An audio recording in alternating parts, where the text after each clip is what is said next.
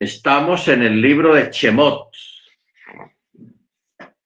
capítulo 18, el libro de Éxodo, capítulo 18, eh, verso 1.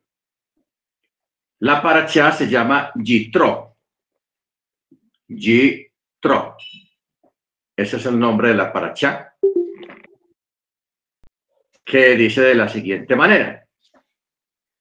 Yitro, ministro de Midian, suegro de Moche, oyó todo lo que Elohim había hecho por Moche y por su pueblo Israel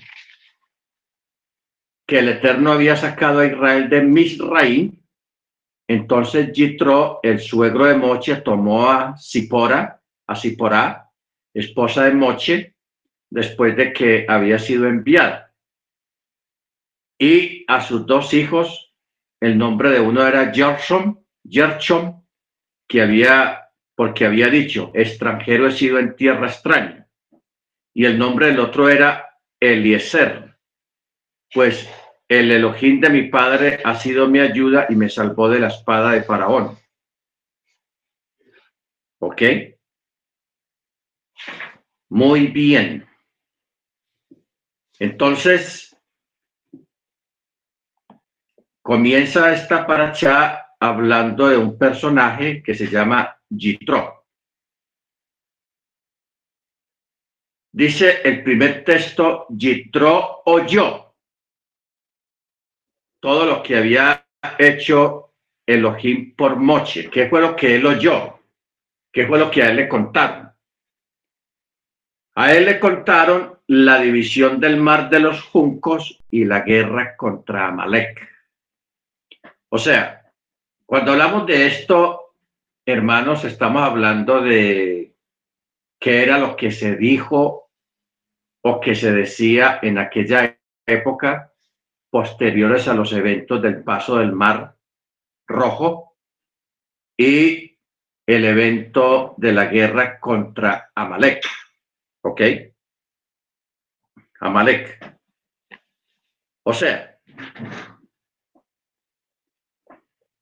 según un sabio, el hecho de que la paracha procedente concluya con la guerra contra Amalek constituye una contigüidad cronológica que implica que esa fue la razón que lo motivó a venir al pueblo hebreo y convertirse al judaísmo.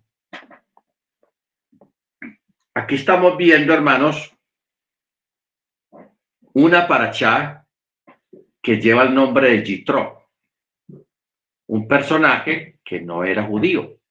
Él no nació en un hogar judío, sino que él era extranjero aparte de que era extranjero, era sacerdote, era ministro, pero de, en otras formas de adorar al Eterno. Ojo con esto. Era ministro bajo otras formas de adorar al Eterno. Entonces Yitro, cuando Moche estuvo con él, acuerde que Moche estuvo 40 años con Yitro.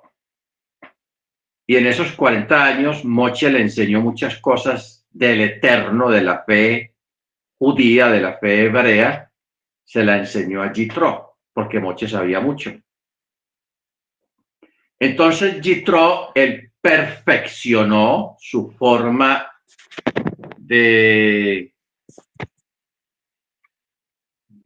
Él perfeccionó su forma de adorar, de hacer sacrificios.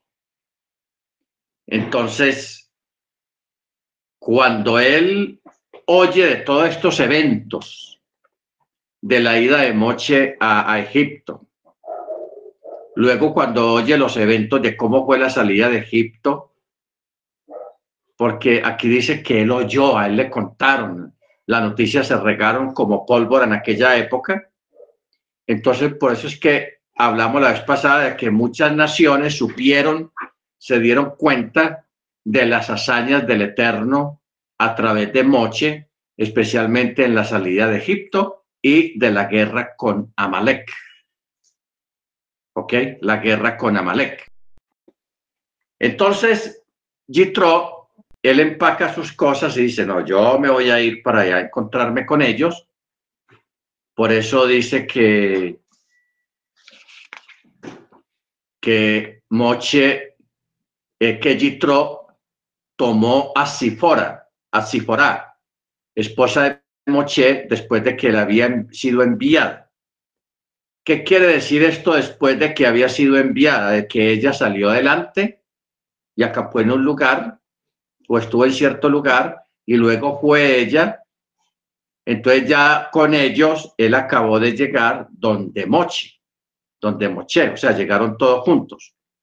Por eso dice, tomó a Sifora, esposa de Moche, después de que había sido enviada. Era era Yerchom y el otro se llamaba Eliezer, el mayor Yerchon y el segundo Eliezer.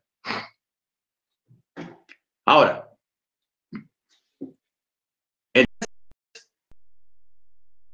Yitro, suegro de Moche y los hijos de este y su esposa vinieron a Moche al desierto donde acampaba, en la montaña de Elohim y dijo a Moche, yo, tu suegro Yitro, vengo a ti junto con tu mujer y, tus, y sus dos hijos con ella.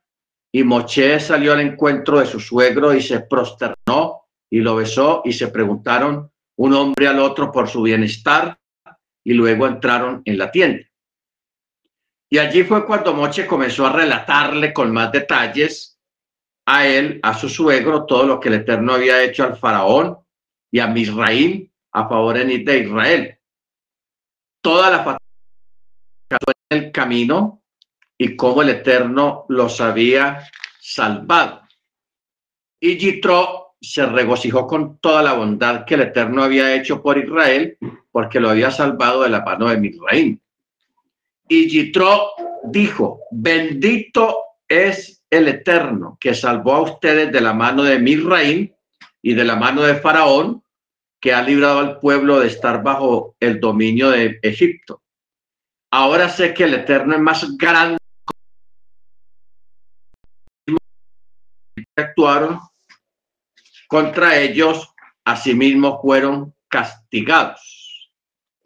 Bueno, aquí hermanos es donde entendemos que Yitro es un extranjero y que en este momento Yitro está haciendo una confesión de fe, o sea, está haciendo conversión al judaísmo. ¿Ok? Porque mire las expresiones que él dice. Verso 11. Ahora sé que el Eterno o que Yahweh es más grande que todos los dioses. ¿Ok? Es más grande que todos los dioses. ¿Por qué? Porque se expresa de esta manera. Porque él estaba familiarizado con todas las idolatrías y el paganismo que había en el mundo. Y que no dejó ni una sola idolatría a la cual no le rindió culto en tiempos antiguos. O sea, esta historia de Yitro, hermanos, nos refleja el camino que mucha gente en este momento están dando todavía, pero también refleja el camino que nosotros en su momento anduvimos buscando una verdad, buscando eh, sentirnos salvos, bendito el Eterno. Entonces, por eso es que él dice, ahora sé que Yahweh es más grande que todos los dioses porque él había transitado por todos esos caminos, lo que hoy en día mucha gente ha hecho. Mucha gente nacieron dentro del catolicismo, luego se volvieron protestantes, eh, estuvieron en una iglesia, estuvieron en la otra y estuvieron en la otra, hasta que el Eterno les dio la revelación de la, de la Torá, de las raíces hebreas en Yeshua, y, aquí están, y aquí estamos. ¿Ok? Baruch entonces, por eso es que él se expresa de esa manera. porque ahora sí entiendo o ahora sí sé que el Eterno es más grande que todos los dioses, pues con lo mismo que malévolamente actuaron contra ellos, asimismo fueron castigados. Entonces Yitro, suegro de Moche, tomó una prenda de ascensión y sacrificios para Yahweh. Y Aarón y todos los ancianos de Israel vinieron para comer pan con el suegro de Moche delante de Yahweh. ¿Ok? Delante de Yahweh. Ahora, quiero que notemos algo, hermanos, acá eh, en el verso 12. Detalles. Dice, entonces Yitro, suegro de Moche, tomó una ofrenda de ascensión y sacrificios para Elohim. ¿Cuál es el detalle acá? Que él no, el texto no dice eh, ofrenda de ascensión y sacrificios para Yahweh, no lo dice directamente Yahweh, sino que el texto está escrito le Elohim, o sea, para Elohim. ¿Por qué menciona Elohim y por qué no menciona el tetragramatón si en el texto anterior sí está el tetragramatón? Porque estamos hablando de una persona que apenas está en sus comienzos en la fe hebrea en la fe israelita, en la fe de la Torá. ¿Ok? Entonces, por eso, refiriéndose a él como una persona que viene de afuera, que era pagano, ¿ok? Entonces, el texto hace esa diferencia con él en el sentido de que no dice ofrenda de ascensión y sacrificios para Elohim, no dice para Yahweh. ¿Ok? Baruch Ahora, como mucha gente se pregunta, si la Torá o la ley no vino a asistir después del Sinaí, ¿por qué aquí estamos hablando de un personaje que antes de que el pueblo recibiera la Torá, aparentemente, ya él estaba haciendo sacrificios de ascensión? Porque aquí no está hablando de un sacrificio común o un sacrificio sin un orden o sin un nombre, sino que está hablando de un sacrificio de ascensión, una ofrenda de ascensión y sacrificios para Elohim. ¿No entendemos?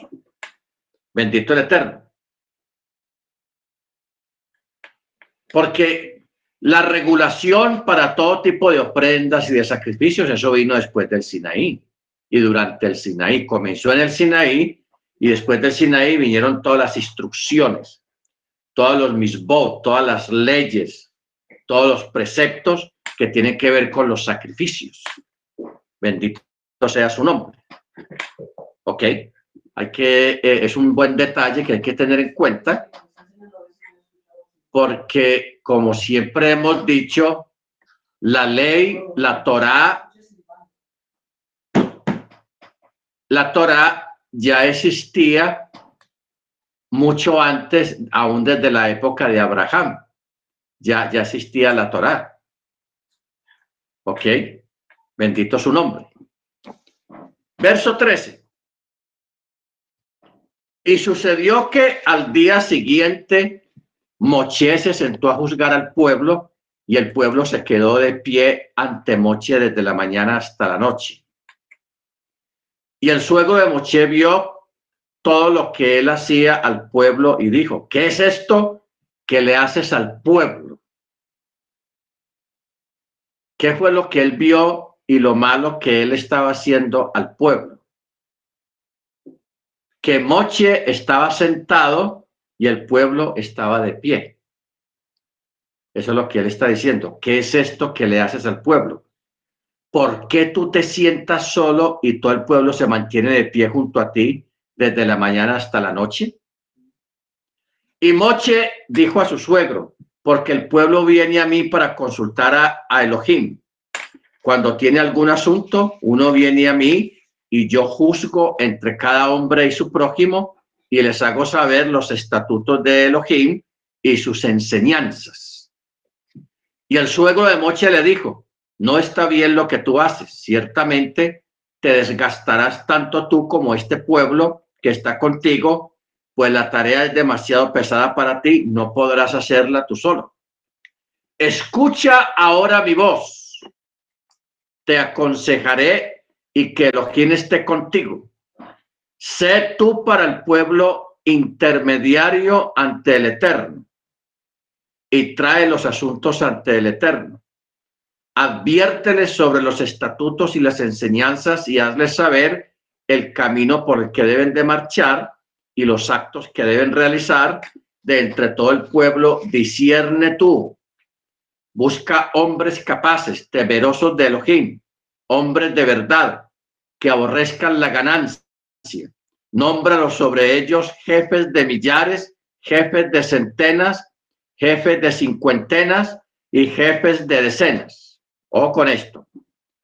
Jefes de millares, o sea, de mil, mil personas. Jefe de cien personas y jefe de cincuenta personas y jefe de decenas, o sea, de diez personas. Ellos juzgarán al pueblo en todo momento, todo asunto mayor lo traerán a ti y todo asunto menor lo juzgarán ellos. Y así se aligerará la carga de ti y ellos también cargarán contigo. Si haces esto y Elohim te lo ordena, y Elohim te lo ordena, entonces podrás aguantar y también toda esta gente llegará a su lugar en paz. Cuando dice Elohim te lo ordena, eh, entonces podrás aguantar, quería decirle, consúltalo con él, con el omnipotente. Y si él te ordena hacerlo así, entonces podrás aguantar. Pero si él no te deja hacerlo así, entonces no podrás aguantar. ¿Ok? Ahora, aquí hermanos, en esta porción estamos mirando lo que se podría llamar lo que es la organización y la técnica de delegar. Delegar obligaciones, repartir el trabajo, repartir las labores. Que una labor no quede solamente en manos de una sola persona, sino que esa persona aprenda a delegar, a repartir el trabajo, porque cuando una persona no delega el trabajo, posiblemente o es un ignorante o es una persona que piensa que solamente él o ella puede hacer las cosas y que los demás no. ¿Ok? Porque hay, hay personas que tienen ese tipo de pensamientos, que tienen tipo de pensamientos que si ellos no lo hacen, no lo hacen nadie. Eso no funciona así. ¿Por qué? Porque el Eterno a todo ser humano los dotó de habilidades y todos tenemos diferentes habilidades. ¿Ok? Muy diferentes unas de las otras. Pero todas las personas tenemos habilidades innatas de parte del Eterno. No vamos a decir que son dones, sino habilidades también que vienen de parte del Eterno, y que la persona desarrolla esas habilidades y las aprende a manejar y las aprende a controlar, etcétera, etcétera. Entonces, por eso cuando una persona delega de acuerdo a la habilidad de la persona. La primera organización que el Eterno hizo fue con esto. Jefes de miles, jefe de centenas, de cien, jefe de 50, jefe de 10. ¿Ok? Aquí es donde prácticamente se está empezando a formar lo que es los ancianos, ¿ok? Los que son los líderes en una comunidad que más adelante se convirtió en Israel en el Sanedrín, en el Sanedrín porque estas personas que fueron seleccionadas no eran personas comunes, porque dice, Mire el verso 21. De entre el pueblo, de entre todo el pueblo, discierne tú. Ojo con la palabra que está usándose aquí. Discierne tú. O sea, por medio del espíritu profético que está en ti. Por medio del espíritu profético que está en ti. O sea, eh, discernir implica vislumbrar, prever en cierto sentido si una persona es capaz, teniendo en cuenta estas cualidades, temerosos de Yahweh, hombres de verdad, que aborrezcan la ganancia. Esas fueron las primeras cualidades establecidas en cuanto a un orden jerárquico y un orden administrativo para la administración del pueblo del Eterno. ¿Ok? Hombres capaces, temerosos de Yahweh, hombres de verdad que aborrezcan la ganancia, o sea, de, las ganancias injustas y del amor al dinero. Le está diciendo eso. El complemento de esto, cuando entramos ahora a otra parte de organización que ya no tiene que ver con un Sanedrín, sino que tiene que ver con la Keilah del Eterno. O sea, cuando Yeshua estableció su congregación, cuando él estableció o restableció la Torah, porque él vino a restablecer la Torah, porque la Torah estaba muy matizada de pensamientos humanos, de alajá y de muchas cosas, y él vino y restableció todas las cosas. Entonces, cuando él establece ese restablecimiento, entonces él también crea una organización. La primera parte de la organización por parte de Yeshua fue cuando él escoge doce discípulos, emulando a las doce tribus de Israel. Él escoge doce discípulos. A estos doce discípulos él los instruye aparte, les da enseñanzas especiales pero lo hacía parte de, las demás personas, así fueran creyentes. Les da una, una enseñanza más especial, más exclusiva, más didáctica a ellos y los prepara. Luego, más adelante, esta organización, este sistema organizativo se amplía y es cuando entran ya no a nivel humano. O sea, cuando una organización, una Keilah, empieza con gobierno humano, comienza mal. ¿Ok? Comienza mal. ¿Por qué comienza mal? Porque estamos viendo que en las escrituras el que trajo la organización más especial y más espectacular a la Keilah, a la congregación de la Torá y de la fe en Yeshua, fue cuando vinieron los dones del Espíritu del Rúa Jacodés, del Espíritu de Santidad, los dones. Muy importante esto. Y esto no lo establece el hombre, lo establece el Eterno directamente a través del Rúa Jacodés. ¿Ok? Interesante esto. Esto lo vemos en eh, en el libro de Primera de Corintios.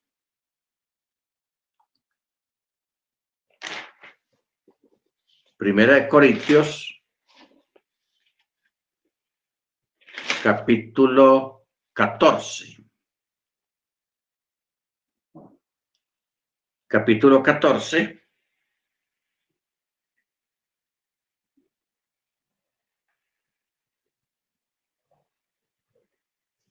Que todo este capítulo 14, pero vamos al capítulo 12 más específicamente.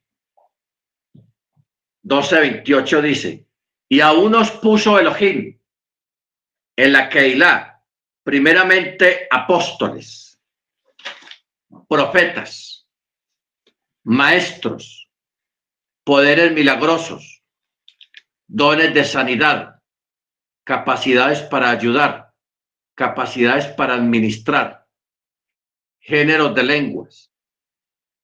Y aquí pregunta, ¿son todos apóstoles? No. ¿Son todos profetas? No. ¿Son todos maestros? No. ¿Todos hacen milagros? No. ¿Tienen todos dones de sanidad? No. ¿Hablan todos en lenguas? No. ¿Interpretan todos? No. Te remata diciendo, anhelad pues los mejores dones, pero aún os muestro un camino más excelente. ¿Ok? Un camino más excelente. Ahora, esta es la organización final para la era mesiánica. La organización que Yitro le está recomendando a Moche es una organización, llamémosla eh, literal, llamémosla en parte literal, porque era para administrar y para distribuir un pueblo y para administrarlo en todas sus necesidades morales y espirituales. ¿Ok? Baruch Entonces, aquí está hablando Jitro de que él solamente se dedique más que todo a la oración. Aquí lo está llamando es a que se dedique a la oración por eso dice, sé tú para el pueblo intermediario ante Elohim y trae los asuntos ante él. Y luego le dice, y a estos, adviérteles sobre los estatutos, las enseñanzas y hazles saber el camino por el que deben de marchar y los actos que deberán realizar. los actos que deberán realizar. Entonces, manda a buscar personas capaces de buen testimonio, buen carácter, temerosos al Eterno, hombres de verdad que aborrezcan las ganancias, o sea, que no sean avariciosos, y los instruye a ellos en cuanto a la Torá, y luego los nombra a ellos como jefes de miles, otros jefes de cien, otros jefe de cincuenta, otros jefe de diez. Una buena distribución. Que ellos traten los asuntos y juzguen los asuntos domésticos, llamémoslo así, domésticos que haya en el pueblo y que los, los asuntos complicados y difíciles sí se los llevan a moche. ¿Ok? Entonces, aquí estamos viendo un reflejo de que todos tenemos que aprender a delegar. Y me llama la atención en ese sentido de que el Eterno, Él también delega. Porque usted ve que la predicación, la enseñanza, el Eterno no se la dejó a los ángeles. No se la dejó a los ángeles si hubiera sido un ángel el que hubiera enseñado a, Israel en el desierto, hombre, eso hubiera sido también espectacular, pero corrían el peligro, el Eterno no lo hizo, porque los hebreos corrían el peligro de volverse idólatras de ese maestro. Si lo hubiera, si él hubiera delegado a los ángeles para que hicieran esta labor de enseñar al pueblo hebreo, la Torá. Y los ángeles, lógicamente, lo hubieran hecho muy bien, porque ellos conocen muy bien la Torá, saben cómo se hacen las cosas. Pero más sin embargo, el Eterno, en su sapiencia, él le delegó esta labor a los mismos e imperfectos seres humanos a quienes Él, de acuerdo a la voluntad de cada cual, de acuerdo a la habilidad de cada cual, el Eterno la usa para beneficio del mismo pueblo. Ok, interesante esto. No sé si usted se había preguntado alguna vez, ¿por qué el Eterno no usó los ángeles para que le enseñaran al pueblo la Torah? Lo único, dice Pablo, hermano Freddy, me buscas este texto, está en Hechos de los Apóstoles, donde dice, vosotros que recibisteis la Torá por disposición de ángeles. ¿Se acuerdan? Eso está en Hechos de los Apóstoles, para que leamos ese texto, porque es un texto que nos puede servir de complemento de complemento para lo que estamos tratando en esta noche. Todo lo que se refiere al, a la instrucción, al recibimiento de la Torá y todos sus derivados y a la parte organizativa inicial. Hechos 753.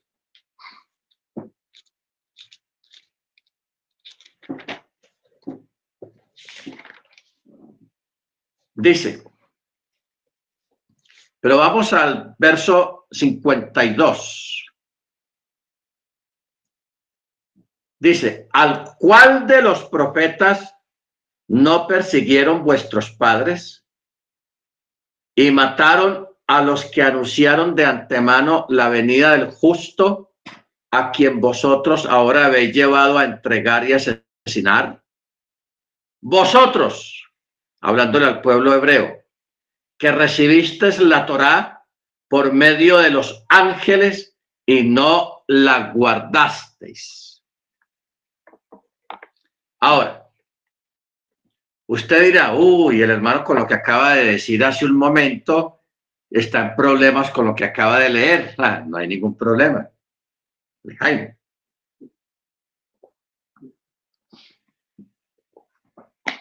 Una cosa es lo que está diciendo acá. Recibisteis la Torá. Pero ahí no dice, fuisteis enseñados en la Torá. No. Habla de recibir las alocuciones, las palabras. Pero la explicación de la palabra, la revelación de la palabra, eso es otra cosa la explicación ya era parte. Porque más adelante en otra paracha vamos a leer de que el pueblo primero separaba un sacerdote y la leía, leía lo que decía el texto hebreo. Y luego separaba otro y explicaba lo que decía el texto hebreo, o sea, la explicación de eso que acababan de oír. Una cosa es leer y otra cosa la lectura y otra cosa es la explicación de, la, de, lo que fue leído. Así que aquí no, hay, no, no estamos entrando en una contradicción, porque el apóstol está hablando acá de que ellos recibieron la Torá por medio o por, en otras versiones dice, por disposición de ángeles. ¿Ok? Y, en, y, aquí, en este texto, de la, la textual, dice, recibiste la Torah por medio de los ángeles.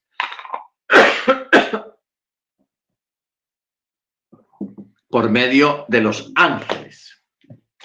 ¿Ok? Pastor. Antes de que continúe. Bueno, a mí aquí me llama la atención, por ejemplo, que Yitro le aconseja a Moshe ese tipo de organización. Obviamente, como ya había sido enseñado por Moshe esos 40 años que había vivido con él, entonces él le está aconsejando a Moshe, que es, Moshe era súper sabio. Yo ahí entonces ya el Eterno ya le había, ah, ya ya le había dado a Jitro como una especie de, de sabiduría, de consejo para que pudiera aconsejar a Moshe. Correcto. Perdón.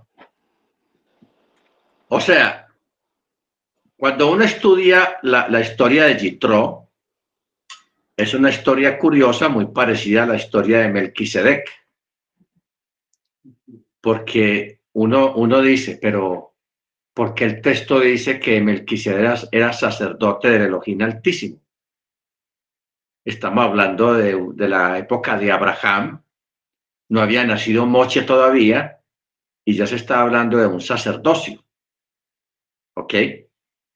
Entonces, Jitro también es llamado así, como un sacerdote, como un líder religioso de esa época, que en los 40 años que Moche estuvo administrando su ganado como pastor de, ganado, Moche le enseñó muchas cosas a él, a Jitro. O sea, cuando uno ve todos estos eventos,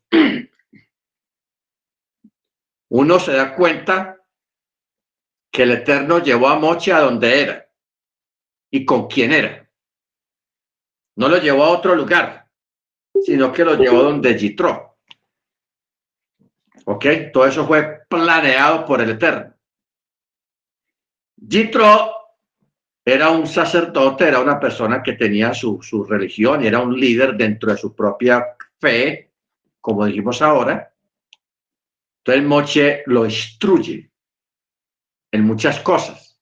Y a, y a, y a Jitro se le amplía su mente y tengamos en cuenta que Jitro pues es mayor que Moisés, el mayor, como decir un anciano. Por eso el respeto que Moche le tenía a él. Mire lo que acabamos de leer ahí. Eh, hace un momento, en el verso 7. Moche salió al encuentro de su suegro y se prosternó y lo besó. O sea, lo, lo saludó al estilo oriental, rindiéndole una, un respeto o sea, Moche le tenía mucho respeto a Jitro. Y Jitro, ya cuando en todo ese tiempo el Eterno ya lo había administrado a él, ya lo había, le había hecho un llamado, etcétera, etcétera. Por eso él le habla con esa autoridad y con esa libertad. O sea, le habla con autoridad, pero con respeto a Moche.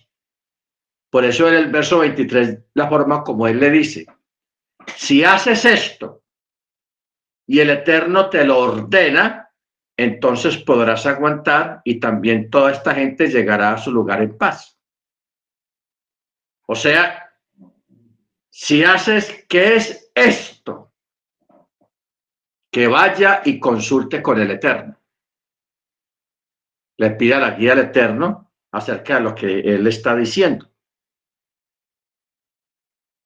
Y dice, y si él acepta y está de acuerdo con lo que yo te, con lo que yo te estoy recomendando y el Eterno está de acuerdo, entonces hazlo. Y vas a aguantar. ¿Ok? O sea que en este caso Jitro fue usado por el Rúa, por el mismo Eterno, para que Moche hiciera, estableciera ese orden.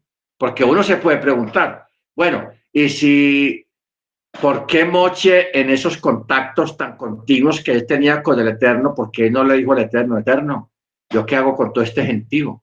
¿Cómo, cómo vamos a hacer? ¿Cómo los administro? No habla nada de eso.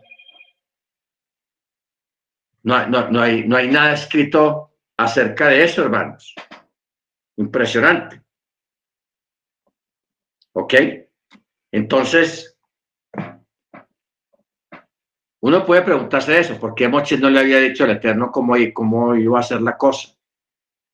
Sino que tuvo que venir el suegro y ver a, Moche en ese, en ese trabajo tan exhausto que estaba realizando desde la salida del sol hasta por la tarde, atendiendo semejante gentío todos los días, todos los días. O sea, si Moche hubiera seguido en esa tónica, hermanos, hubiera colapsado físicamente. Se hubiera enfermado. ¿Y para qué Moche enfermo? ¿Ok? Ahora, yo quiero que miremos algo aquí que tiene que ver, hay una discusión rabínica uh, un poco fuerte, porque hay muchos sabios que dicen que esta porción de Yitro debió de ser escrita o debió de ser puesta después del Sinaí, de lo del Sinaí. ¿Ok? Hay una discusión. Yo les hago el comentario para que ustedes sepan, para que uno abstenerse de decir las cosas, porque después usted más adelante alguien le puede salir con el mismo tema, pero en otros términos en los que yo se lo estoy presentando a ustedes. En términos de discutir o de decir que la Biblia se equivoca o decir que la, la, la Torah no sirve porque vea que esto, ¿cómo así que esto está aquí antes y no después? como yo creo que debe estar, etcétera, etcétera, porque toda persona pues es libre de creer como le plazca. ¿Ok? Entonces, lo que estamos presenciando acá, hermanos, es la parte organizativa respaldada por el mismo Eterno para que nosotros entendamos de que el Eterno prepara las personas, les da ciertas habilidades y cuando llega el momento, el Eterno eh, le confirma a la persona para qué era que le había dado esas habilidades que tiene. ¿Ok? Bendito sea su nombre. Por eso en el verso 24 dice, y Moche escuchó la voz de su suegro e hizo todo lo que él dijo. Y Moche escogió varones capaces en todo Israel y los nombró jefes sobre el pueblo, jefes de millares, jefes de centenas, jefes de cincuentas, jefes de decenas, y ellos juzgaban al pueblo en todo momento y traían a Moche los asuntos más complicados y difíciles y los asuntos de menor importancia, ellos mismos los juzgaban. Y Moche despidió a su suegro y él se marchó a su tierra.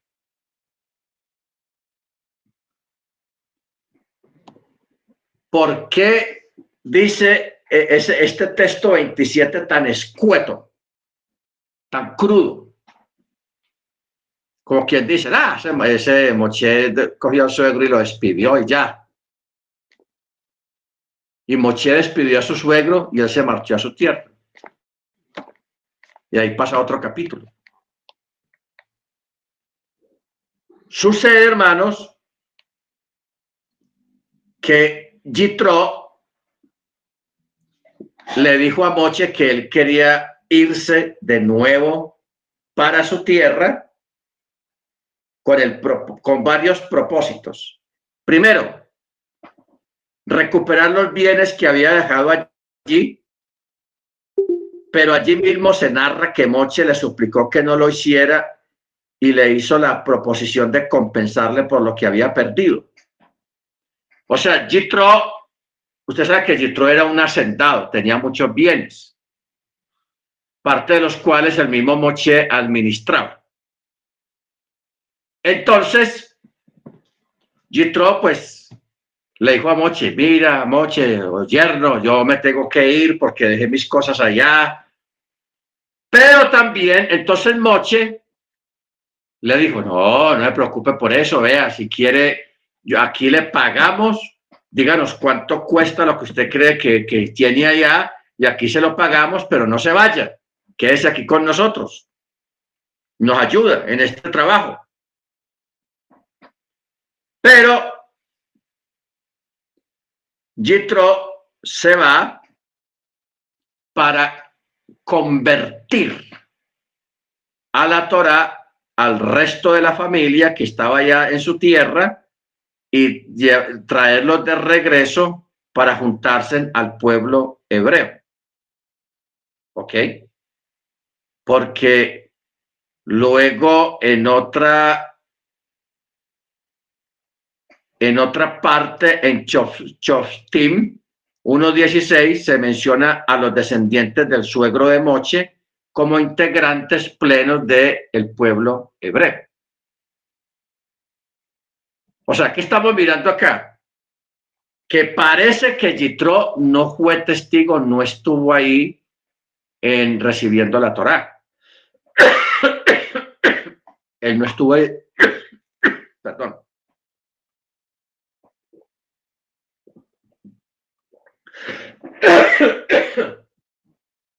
Él no estuvo ahí. Él fue a convertir a toda su familia, porque él debía tener su esposa, sus otras hijas, sus descendientes de sus otras hijas, o sea, sus nietos, hermanos.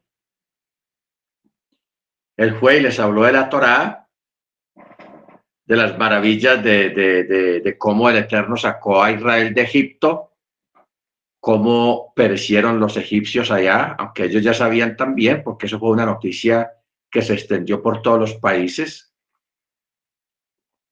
Y él va y convierte a toda su familia y más adelante viene el encuentro con el pueblo hebreo, pero viene ya con un grupito grande de toda su familia para añadirse al pueblo de Israel, o sea, para hacer conversión al pueblo hebreo. Muy bien. Pasó antes de que siga. Otra pregunta.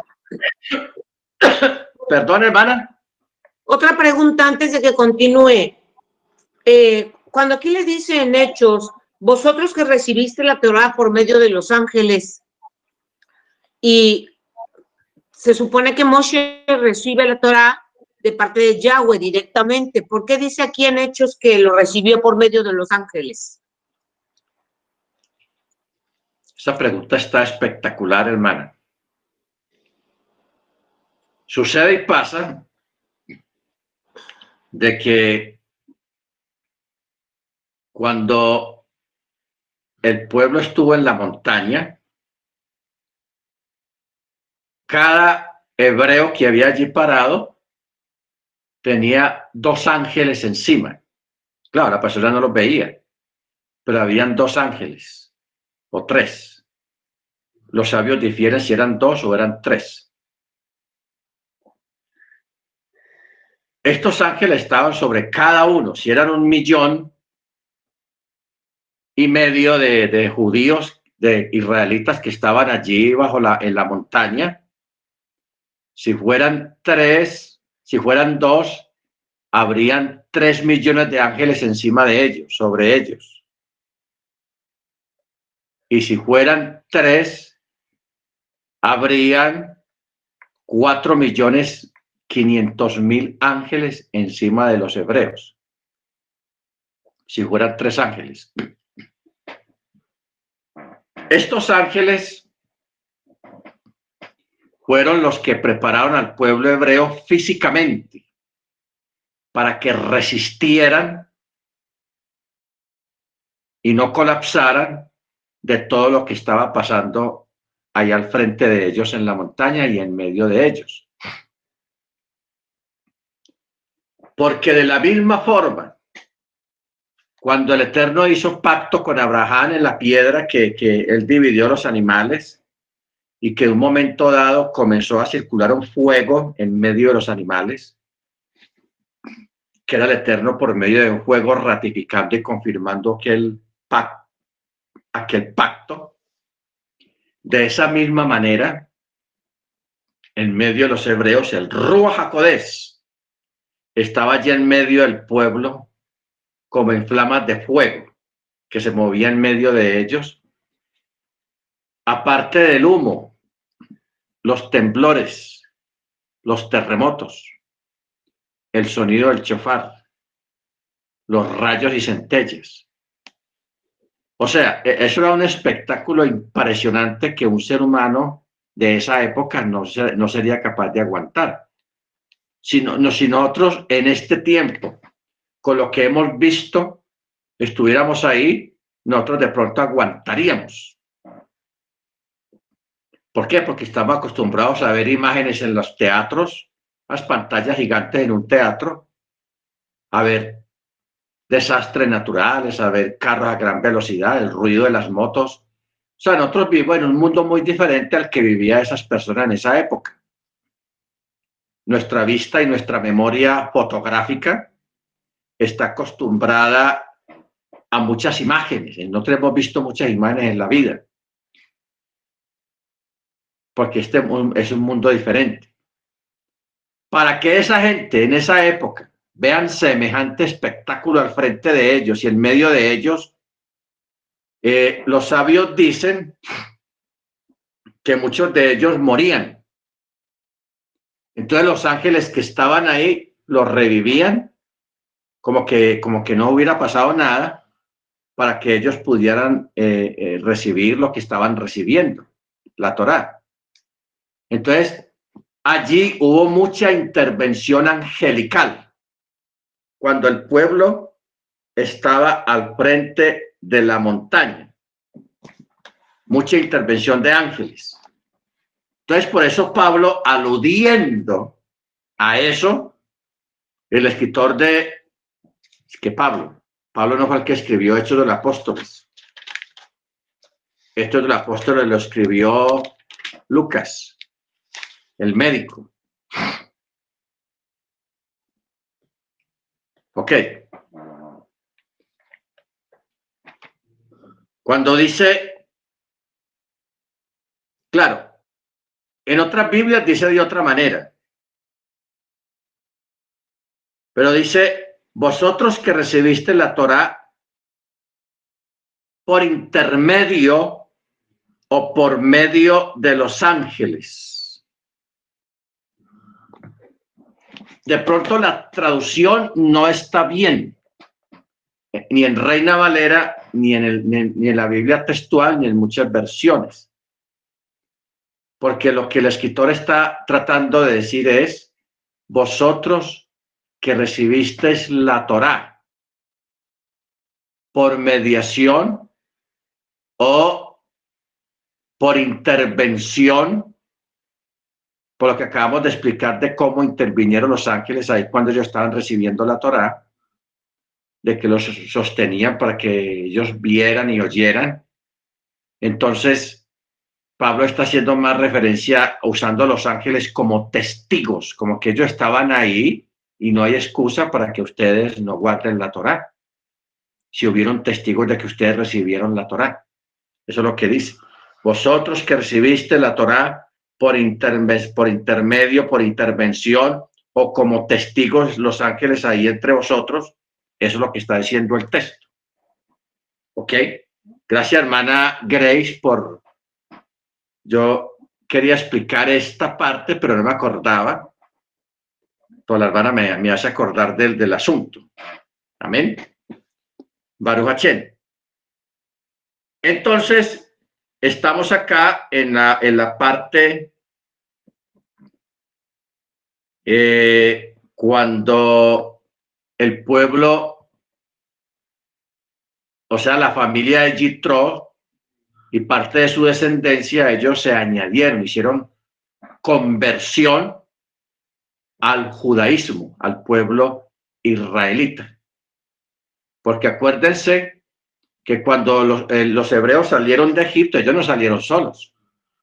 Salieron miles y miles de personas eh, egipcias y otros pueblos extranjeros que vivían en Egipto, que tuvieron temor del cielo y más bien dijeron, no, es mejor que nos, que estar con el, con el, con el, con el Elohim de los hebreos que ser en contra del Elohim de los hebreos. Entonces ellos se añadieron al pueblo y se convirtieron al, a la fe israelita, a la fe hebrea. Amén. Muy bien, capítulo 19. Dice, en el tercer mes de la salida de los hijos de Israel de la tierra de Misraim, o sea, los tres meses, en este día llegaron al desierto del Sinaí y partieron de Refidim y llegaron al desierto del Sinaí y acamparon en el desierto y allí acampó Israel frente a la montaña.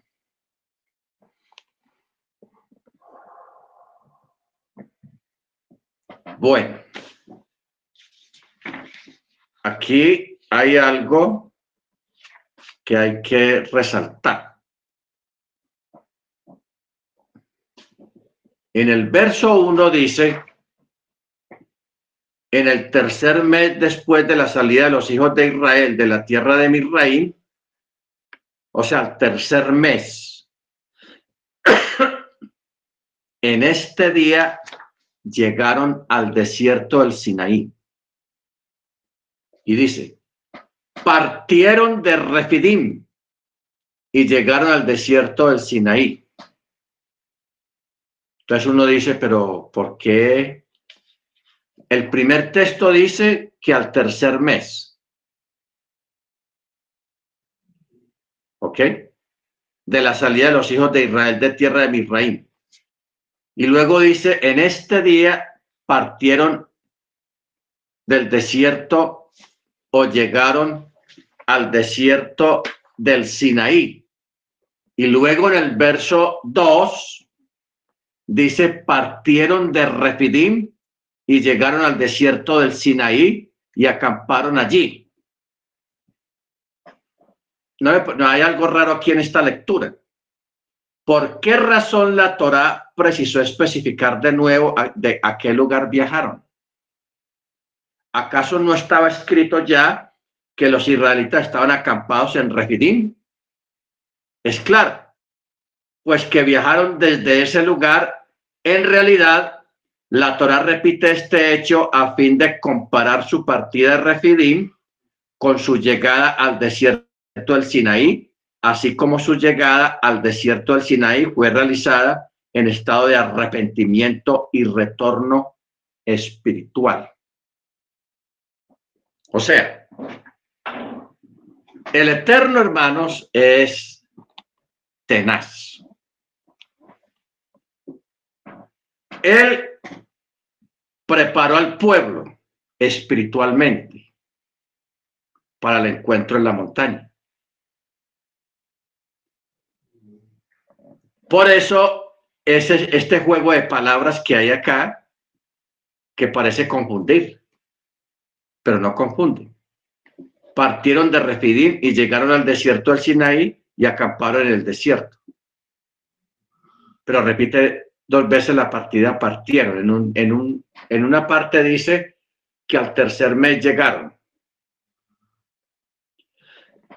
Luego el otro verso que sigue dice que partieron de Refidim y llegaron al Sinaí. En un lugar dice partieron al tercer mes, en otro lugar dice de dónde partieron. Entonces, cuando dice partieron de Refidim, está dando a entender implícitamente de que el pueblo espiritualmente ya estaban compungidos, ya estaban preparados para estar delante de la presencia de Yahweh en la montaña para recibir la Torá. Eso es lo que los sabios llaman un techua espiritual, un retorno. ¿Ok?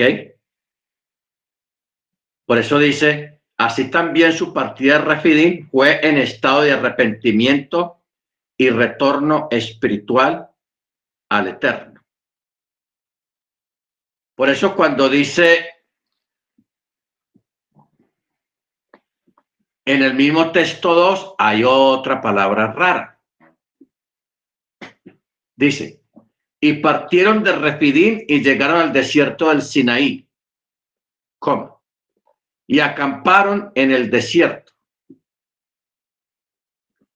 Punto y coma y allí acampó Israel frente a la montaña. O sea, repiten dos veces acampar. En la primera parte dice acamparon en el desierto, normal. Pero en la segunda parte dice y allí acampó Israel. O sea, aquí tiene como una palabra más, más entonada, más fuerte. Y acampó Israel frente a la montaña. ¿Qué quiere decir esta segunda parte? Acampó Israel frente a la montaña, que todos estaban como un solo hombre, con un solo corazón delante de la presencia del Eterno. Eso es lo que está diciendo ahí. O sea, está, está relatando el estado espiritual de Israel cuando llegaron a la montaña. Mire usted cómo, cómo la, forma del Eterno escribir en la Torá. Amén. Bueno, verso 3. Y Moche ascendió a Elohim y Yahweh lo llamó desde la montaña para decir, así dirás a la casa de Jacob y expondrás a los hijos de Israel. Así dirás. Aquí hay otra cosa rara. Yo espero que usted apunte las cosas raras porque después se le olvida. Como el verso 2. ¿Por qué repite Refidim? ¿Por qué repite acamparon y luego dice acampó? Aquí en el verso 3 hay otra cosa curiosa. Dice, y Moche ascendió a Elohim y el Eterno lo llamó desde la montaña para decir, así irás a la casa de Israel. Punto. Y expondrás a los hijos de Israel. No, perdón. Así irás a la casa de Jacob y expondrás a los hijos de Israel. ¿Qué hay aquí, hermanos? La primera expresión, la casa de Jacob, se refiere a las mujeres. ¿Qué quiere decir esto?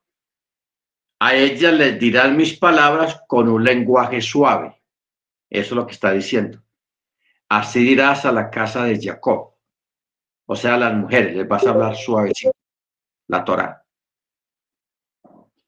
Pero luego dice, y expondrás a los hijos de Israel. O sea, a los varones les expondrás explícitamente los castigos y los detalles de la Torá, que son asuntos tan duros como la planta amarga de Gidim, la planta amarga de Gidim. ¿Qué quiere decir? Expondrás, porque mira la expresión que usa acá, y expondrás a los hijos de Israel. La palabra expondrás o relatarás implica una forma tersa y concisa de hablar, que según los sabios se le compara a una cierta hierba amarga que aunque es amarga, es medicinal y hay que tomársela con carácter porque eso sabe muy maluco, pero hay que tomársela. Eso es lo que está diciendo. Y expondrás a los varones de Israel, a los hijos de Israel, con claridad y con carácter la Torah. Pero a la casa de Jacob, que son las mujeres, representan las mujeres, en este caso, les hablarás suavemente, suave. ¿Ok? Bueno, verso 4. Esto, este, este, esto está lleno aquí de detalles muy interesantes. Ustedes vieron lo que yo hice a mi raíz y que yo a ustedes los porté sobre alas de águila y los traje a mí. Increíble esta comparación. Dice, así como un águila que porta a sus crías sobre sus alas, pues todas las demás aves colocan a sus crías entre sus patas, ya que tienen miedo de ser atacadas por otras aves que vuelan por encima de ellas. Pero el águila solo tiene miedo de que el ser humano le arroje flechas pues no hay otras aves que vuelen por encima del águila. ¿Ok? Entonces, por eso él dije, yo los porté sobre alas de águila y los traje a mí. Esa es una expresión impresionante. Impresionante, hermanos. Y ahora, si escuchan diligentemente mi voz y guardan mi pacto, serán para mí un tesoro entre todas las naciones, pues mía es toda la tierra. Amén.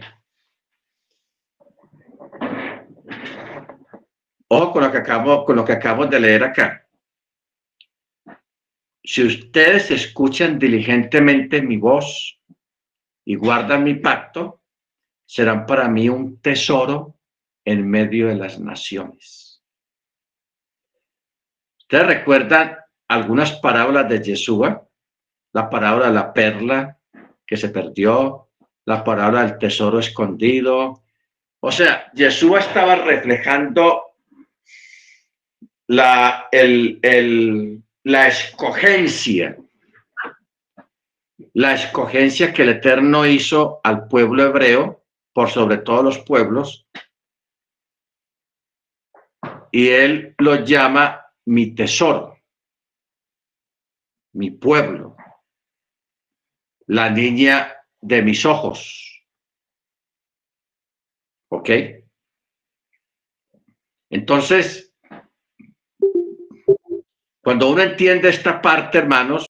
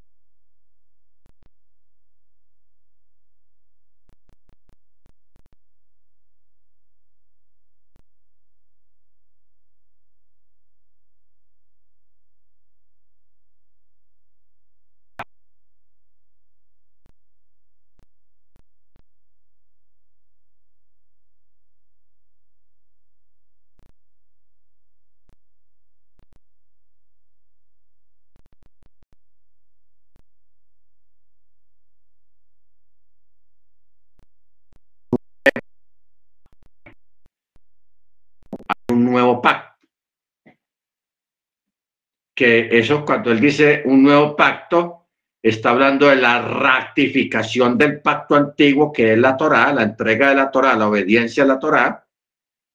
Y, pero aquí viene la ratificación del nuevo pacto con la añadidura de la fe en Yeshua como el autor y consumador de la salvación y de la fe. Por eso, el verso 5 dice, si escuchan diligentemente mi voz y guardan mi pacto, serán para mí un tesoro entre todas las naciones, pues mía es toda la tierra. Amén. Pero ustedes serán para mí un reino de ministros, pueblo santo. Estas son las palabras que hablarás a los hijos de Israel. Y Moche vino y convocó a los ancianos del pueblo y les presentó estas palabras que el Eterno le había encomendado. Y todo el pueblo respondió al unísono y dijeron, todo lo que habló el Eterno haremos. Y Moche trajo de vuelta las palabras del pueblo allá. ¿Cuáles fueron las palabras? todo lo que habló el Eterno haremos. ¿Qué es lo que haremos? Guardar, ser diligentes.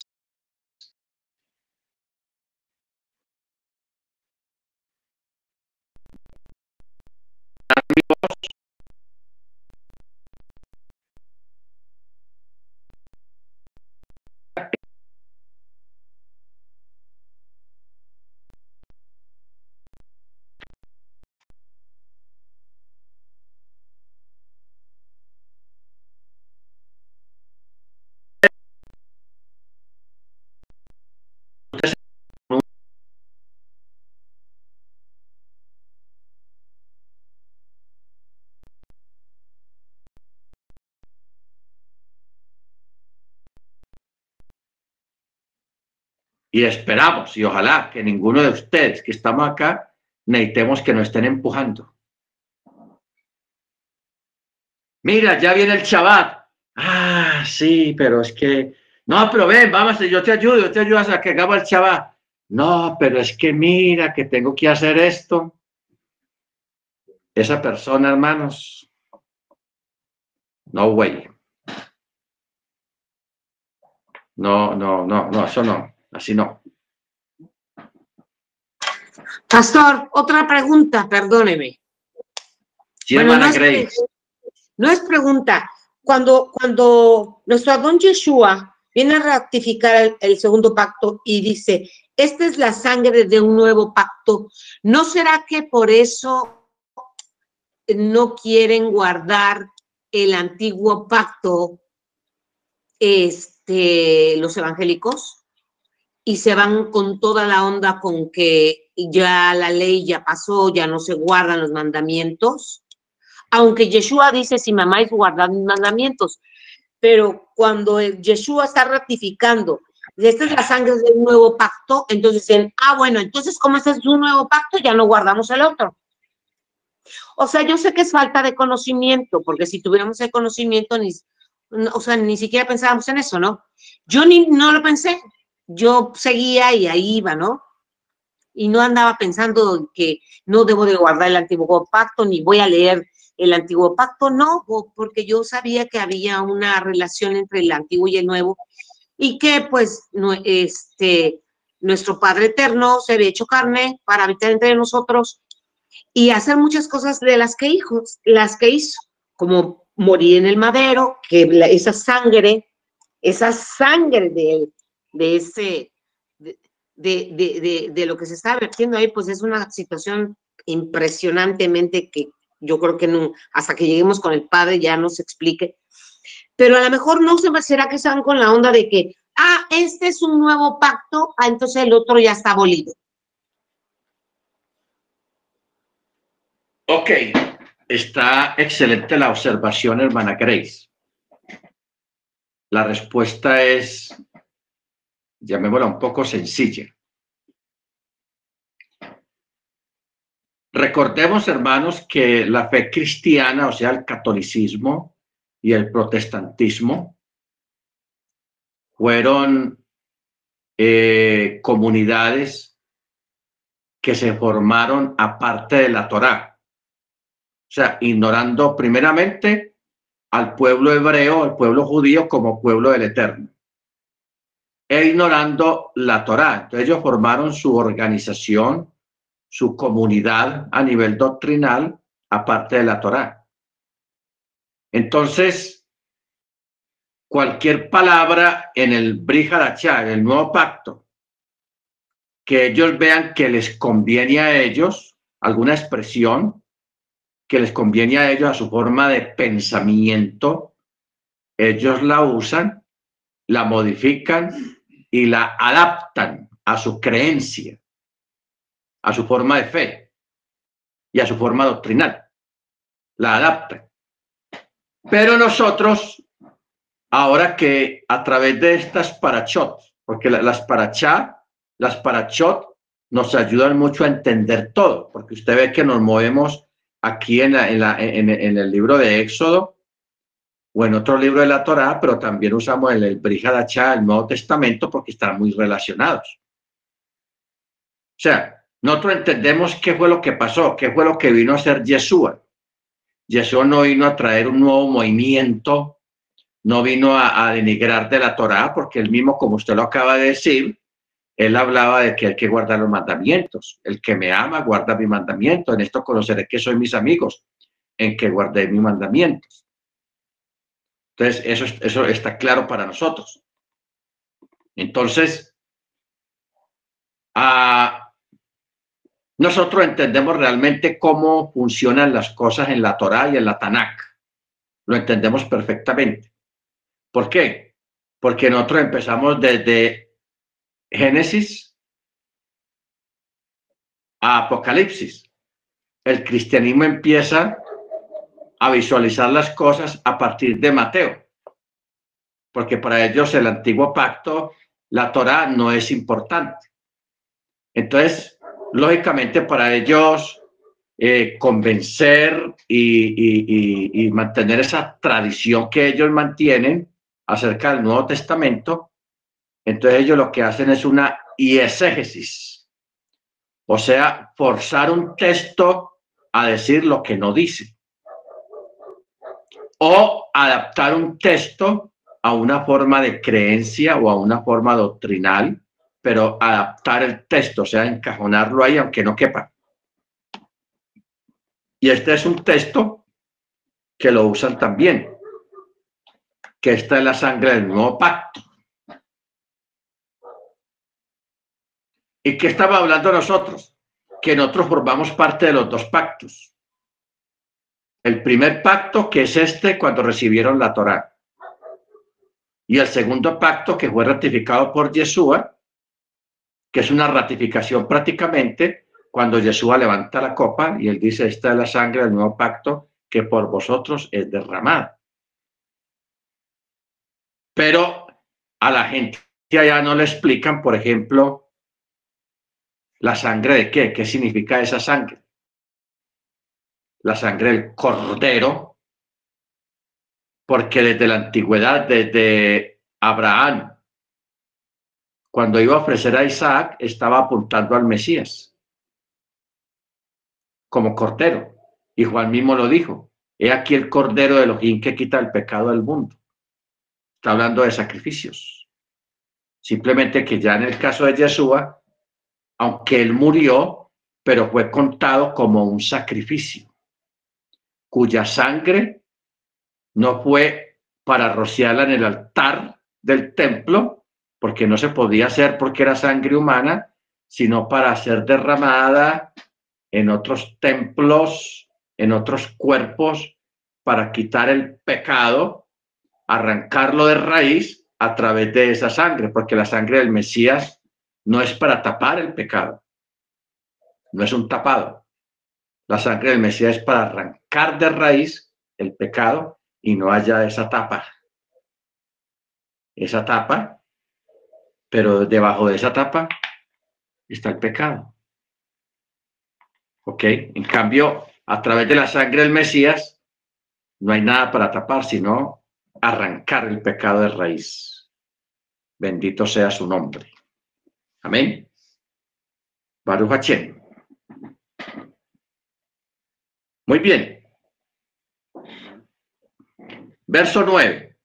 El Eterno dijo a Moche, he aquí que yo vengo a ti en la espesura de la nube, para que el pueblo escuche mientras yo hablo contigo y también crean en ti para siempre.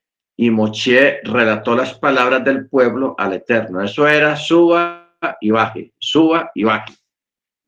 Y el Eterno dijo a Moche, ve al pueblo y haz que se preparen hoy y mañana y que laven sus vestimentas y que estén listos para el tercer día, porque al tercer día el Eterno descenderá a la vista de todo el pueblo sobre la montaña del Sinaí y le fijará límites alrededor para el pueblo para decir, Guárdense de subir a la montaña o de tocar su bordo. Cualquiera que toque la montaña ciertamente morirá. Ninguna mano lo tocará, pues ciertamente será pedreado o despeñado, ya sea una bestia o un ser humano, no vivirá. Al toque prolongado del corno, entonces podrán subir a la montaña. Muy bien. Eh, en el texto 10, cuando dice, ve al pueblo y haz que se preparen. Hoy y mañana, porque al tercer día el Eterno descenderá, o sea, se manifestará. Manifestará. Si nosotros miráramos el texto hebreo, eh, descenderá Bayón Hachalechi, Hachalichi. Usa una palabra especial para esa palabra descender,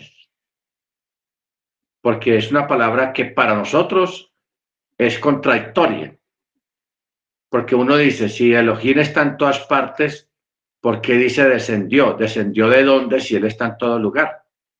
Y a dónde va a descender, Él ya está ahí también. Entonces, utiliza otra palabra diferente en el texto hebreo para dar a entender que es una manifestación, pero se usa la palabra descender como, como, una, como una forma de que nosotros lo entendamos mejor. O sea, a nuestro poco vocabulario y a nuestro poco entendimiento. ¿Ok? Entonces, ¿En qué consistía el prepararse hoy y mañana y laven sus vestimentas? Hacer tevilá. En este caso, cero eh, relaciones sexuales, los matrimonios. Y ya al final del tercer día ya estaban listos para estar delante del Eterno. ¿Ok? Entonces son cosas. Hacer tevilá, ponerse en vestidos limpios y estar preparados para la manifestación o el acercamiento o manifestación del Ruach en medio del pueblo. ¿Ok? Bendito sea el nombre del Eterno. Muy bien, hermanos. Vamos a parar acá eh, para que mañana continuemos. Mañana es el gran día, especialmente que estamos en Shabbat para tratar esta parte que sigue de esta paracha, que es la entrega de la Torá. Ahí vamos a, extraer más palabras raras y curiosas que hay ahí, eh, un poco de gematría, un poco de palabras codificadas que están aquí.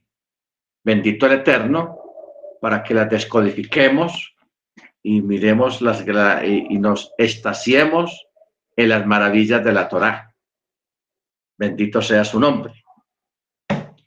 Muy bien, hermanos, bendito sea el nombre del Eterno por su misericordia, por su bondad, porque nos instruye, porque nos aclara y porque nos enseña muchas cosas, como dice Jeremías 33.3.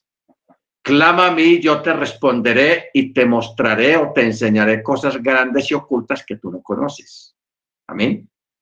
Eso es lo que estamos viviendo en esta paracha de esta semana. Amén.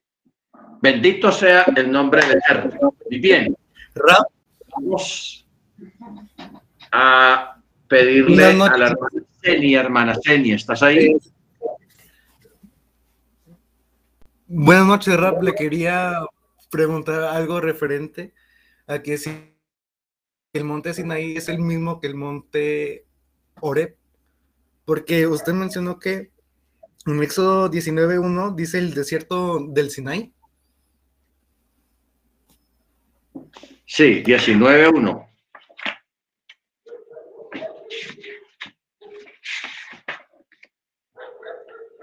Sí, en el tercer mes después de la salida de los hijos de Israel de la tierra de Misraim, en este día llegaron al desierto del Sinaí. Ajá. Eso es lo que estamos explicando ahora sobre las dos formas que está escrito este texto. Primero dice que en el tercer mes, o sea, exactamente a los tres meses, ellos llegaron al Sinaí. Y en el texto 2 está explicando de dónde salieron cuando llegaron al Sinaí. O sea, hay dos relatos aquí en este momento. El primero dice las fechas. Y el segundo dice de dónde salieron. Pastor, pero el, el hermano Ángel quiere saber si el monte Sinaí es el mismo que el monte Oreb. Eso fue lo que preguntó. No, el monte Oreb es otro lugar.